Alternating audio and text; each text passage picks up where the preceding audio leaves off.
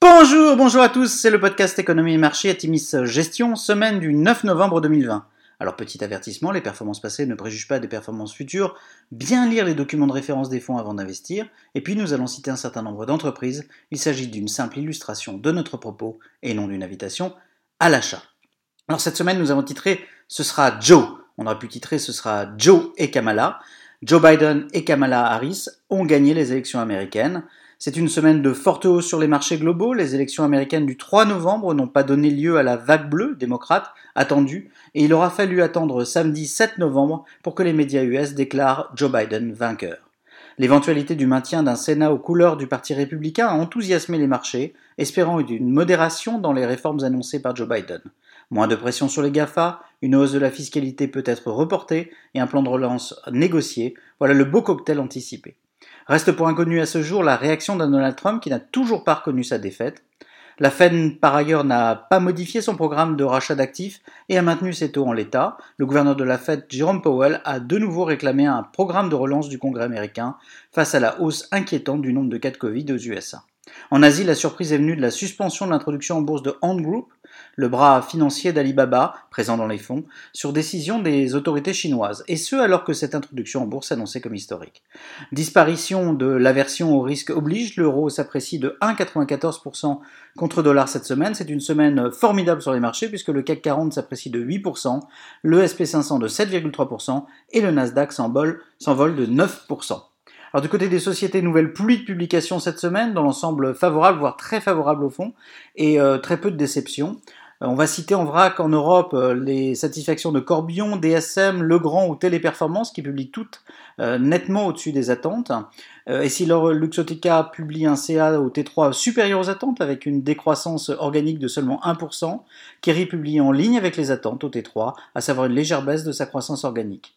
Aux USA, dans le domaine de la tech, Peloton, les vélos connectés, Qualcomm, tiré par la 5G, Roku dans le streaming, Squared en fintech, publient nettement au-dessus des attentes et confirment dans une année de forte hausse.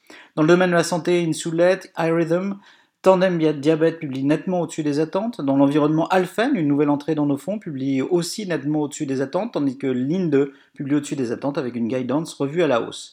Seul SolarEdge déçoit le marché sur sa guidance au T4 et est selon nous assez injustement sanctionné.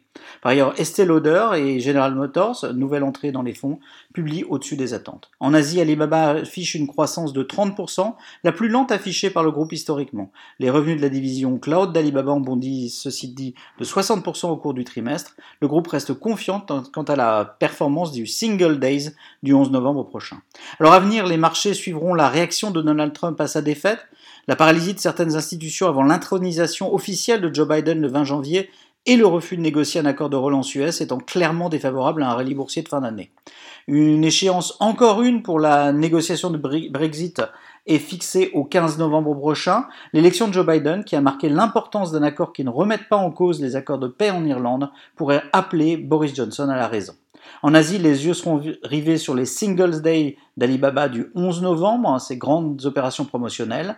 Millennials oblige, nous scrutons les premiers chiffres des ventes de consoles de dernière génération Xbox et PlayStation 5 qui sortent cette semaine.